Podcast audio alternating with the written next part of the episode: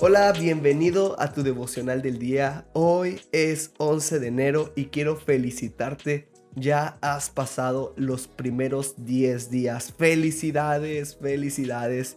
Quiero también aprovechar y animarte para que uses tu Facebook, tu Instagram y pongas un hashtag devocional del día y ahí diariamente estemos poniendo lo que Dios esté hablando a nuestras vidas para que tus amigos se animen y empiecen también a leer la Biblia junto con nosotros. El día de hoy toca leer Génesis 21 y 22 y Mateo 11.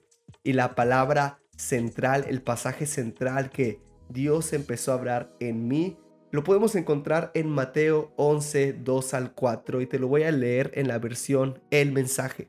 Cuando Juan en la cárcel oyó acerca de las actividades de Cristo, envió un mensaje por medio de sus discípulos y le preguntó, ¿eres tú el que había de venir o debemos seguir esperando a otro?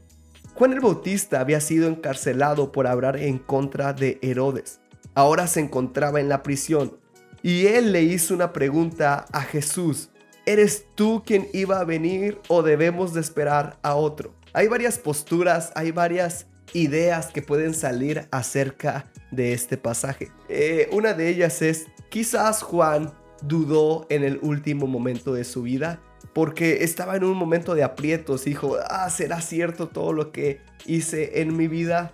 Otra postura es, quizás Juan quería enseñarle a sus discípulos que el verdadero camino era Jesús. Entonces los mandó para que ellos vieran quién era Jesús. Hay otra postura, la postura de que Juan estaba diciéndole a Jesús, oye, tú viniste a dar libertad a los cautivos, pero yo estoy prisionero, yo estoy cautivo, no estoy libre.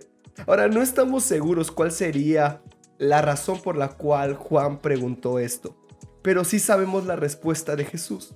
La respuesta fue, los ciegos ven, los cojos andan, los leprosos son limpiados, los sordos oyen, los muertos son resucitados y los pobres se les anuncia la buena noticia, se les anuncia el Evangelio.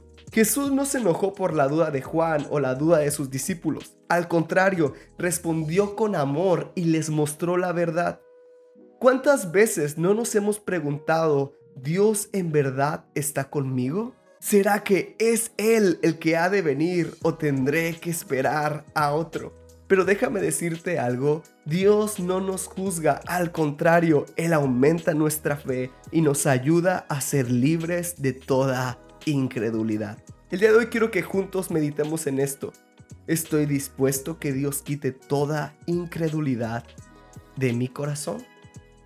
Te animo a hacer tu devocional del día de hoy. Recuerda Génesis 21 y 22, Mateo 11.